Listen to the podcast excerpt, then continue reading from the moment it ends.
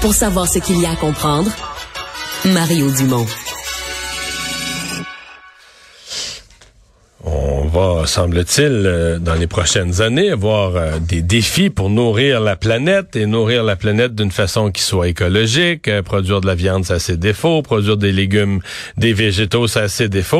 Et certains de ceux qui rêvent disent, dans la nouvelle affaire pour produire de la protéine à bon marché, avec un minimum de nourriture, avec un minimum de pieds carrés, ce sont les insectes. Il y a une entreprise qui inaugure aujourd'hui même à Drummondville sa nouvelle usine d'insectes. On parle à Cédric Provost, président et cofondateur d'Anto System. Bonjour, Monsieur Provost. Bonjour, Monsieur Dumont. Décrivez-nous ce projet. Oui, ben là, je vais commencer tout de suite en rassurant vous, vous, euh, euh, écoutez, les téléspectateurs que nos insectes sont destinés à l'alimentation animale. Donc, peut-être pour les humains un jour, mais pour nous, ah, on focus vraiment sur les chiens, les chats et les animaux Pas, pas peut-être, certainement pour l'humain un jour. Il y a vraiment des gens qui ont ça en tête, là. oui, non, ben c'est clair. Je pense que c'est une protéine. Il y a 2 milliards d'êtres humains qui la mangent de façon quotidienne, mais nous, ce qu'on a trouvé, c'est que les poules urbaines, les animaux domestiques, c'est une alimentation naturelle. Fait que c'est vraiment là-dessus qu'on s'en lie. Je comprends. Euh, donc, parlez-nous de votre projet. Oui, ben dans le fond, euh, en tout système, ce qu'on fait, fait que oui, on élève de l'insecte, mais ultimement, ce qu'on fait, c'est transformer le gaspillage alimentaire en une source de protéines et de fertilisants. Donc, si je résume, à l'épicerie, il y a tout le temps des fruits qui sont un peu plus beaux. Il y a malheureusement de la perte dans la chaîne industrielle.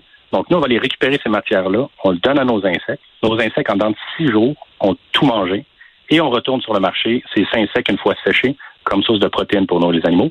Et tout ce qui reste, leur fumier, est vendu comme un fertilisant bio, ce qui réduit notre dépendance à des fertilisants qui prévenaient de Russie, par exemple. Mais quand vous dites le fumier, vous parlez du fumier des insectes, là. Exact.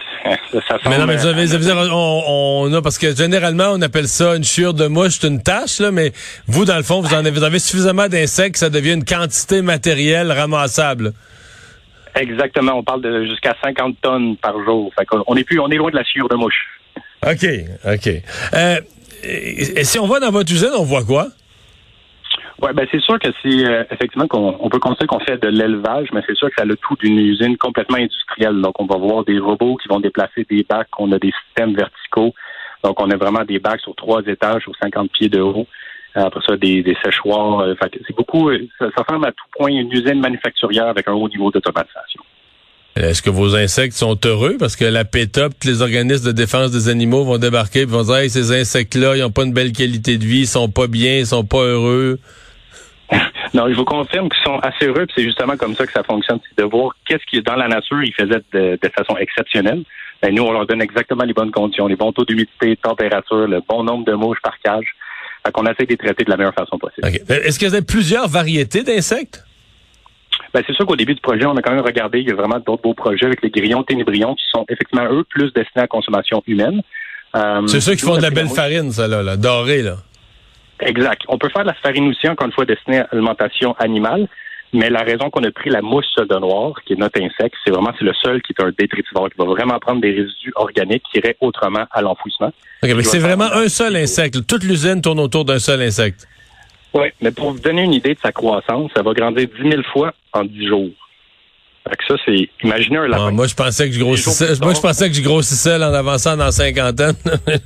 non, non, ça se compare pas, là. 10 000 fois en 10 jours. transformer en éléphant. OK. Donc, 10 000 fois en 10 jours, euh, ce qui veut dire que vous les gardez quoi? Vous les gardez ça une dizaine de jours, là, puis. Oui, exact. C'est après 10 jours, dans le fond, le cycle est terminé. OK. Ils là sont prêts à, à ce moment-là à, à passer à l'autre étape.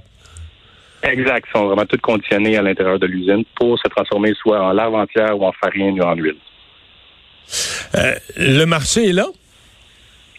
Oui, euh, je, reçois, je vous dirais qu'on reçoit beaucoup d'appels. c'est sûr que les animaux domestiques, de plus en plus, il y a de plus en plus de propriétaires de chiens et chats, mais qui veulent nourrir leurs animaux de façon le plus écologique possible. C'est là qu'on voit qu'on a vraiment un créneau pour des gens qui veulent continuer à avoir un chien, mais avoir le meilleur impact environnemental possible. Mais pour un chien, c'est quoi? C'est que vous allez faire euh, avec l'huile ou avec... Parce que vous m'avez parlé des trois, les trois formats. Qu'est-ce qui va, mettons, au chien, au chat? Oui, ben c'est ça. Dans le fond, c'est sûr que pour travailler, les, formulateurs vont avoir besoin de la farine de l'huile. Ils vont prendre ces deux ingrédients-là. C'est avec la base pour faire les croquettes que vous achetez traditionnellement. au lieu d'avoir pris, exemple, de la farine de poisson ou avoir pris euh, une protéine qui aurait pu être destinée à l'alimentation humaine, ben, ils vont prendre la note, ils vont formuler avec ça, puis vous achetez les mêmes croquettes à l'animalerie euh, que d'habitude. Alors que pour les, euh, par exemple, pour les oiseaux pondeurs, euh, là, vous allez, ils vont manger carrément l'insecte lui-même. Vous allez avoir de l'insecte séché lui-même. Oui, exactement. Surtout, on a, vu la pandémie, il y a de plus en plus de gens qui ont des poules à la maison. Ben, on a des, des petits des gâteries pour poules, hein, riches en protéines, en calcium. On voit qu'il y a beaucoup de gens qui, qui demandent ça. OK. Le c'est quelle dimension comme usine si vous nous donniez des, des, des, des idées en pieds carrés, en nombre d'employés, c'est quelle dimension comme usine? Oui, on parle d'une usine d'à peu près 100 000 pieds carrés, euh, mais c'est sûr que nous, c'est de façon vraiment verticale. Là, fait qu'à l'intérieur, on a quasiment trois étages. Fait que c'est une usine de 50 pieds de haut, à peu près 90 employés.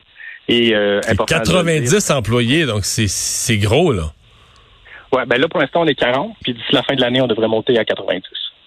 Pour vendre, euh, euh, pas juste au Québec? Non, ben c'est sûr qu'on va tout le temps favoriser le circuit court, essayer de vendre localement le plus possible, mais c'est sûr qu'on a beaucoup de clients américains, je dirais. OK. Et, est-ce que vous avez vous avez quoi comme concurrence à l'heure où on parle? Il y a qui d'autre qui fait ce genre de produit euh, d'alimentation animale à base d'insectes?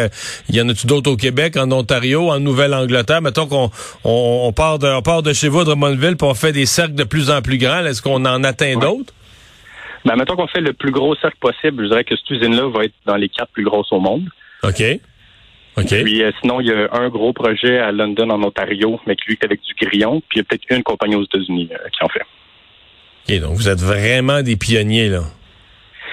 Oui, il y a, ben, c'est vraiment une émergence. Là. Il y a, juste au Québec, il y a, des associations, peut-être 30, 40 éleveurs. Fait qu'on le voit que ça s'en vient. Euh, fait qu'on on a bon espoir que bientôt, on va avoir plusieurs, euh, plusieurs membres de notre filière, de notre industrie.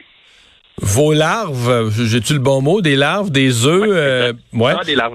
Des larves. Est-ce que vous les, est-ce que vous les produisez, produisez vous-même? Je veux dire, est-ce qu'à partir de vos insectes, vous produisez la prochaine génération, ou vous achetez ça? Parce que, tu sais, exemple, il y a des éleveurs là que même s'ils ont des veaux, ils achètent, ils achètent toujours là, des, des nouveaux. Vous, est-ce que vous produisez vos larves ou vous achetez des larves comme une matière première? Oui, non, je suis allé à Coop du coin. Il n'y avait pas encore de larves à vendre. Il faut les auto-générer pour l'instant. Fait qu'on vraiment tout le cycle à l'interne. OK.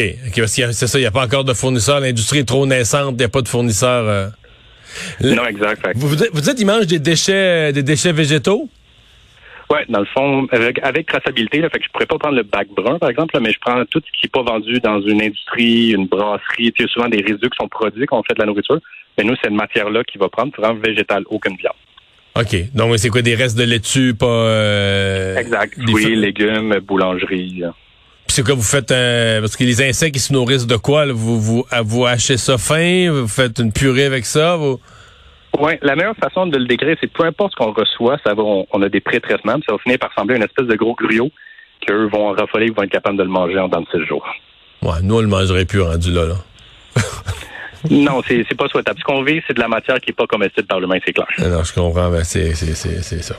Euh, c'est bon pour les insectes. Ben, c'est vraiment, euh, sincèrement, fascinant. Donc, on va surveiller. Si, si la concurrence est aussi naissante que ça, euh, est-ce que vous avez déjà des rêves de dire, ben, regarde, on va attaquer le marché canadien, le marché américain?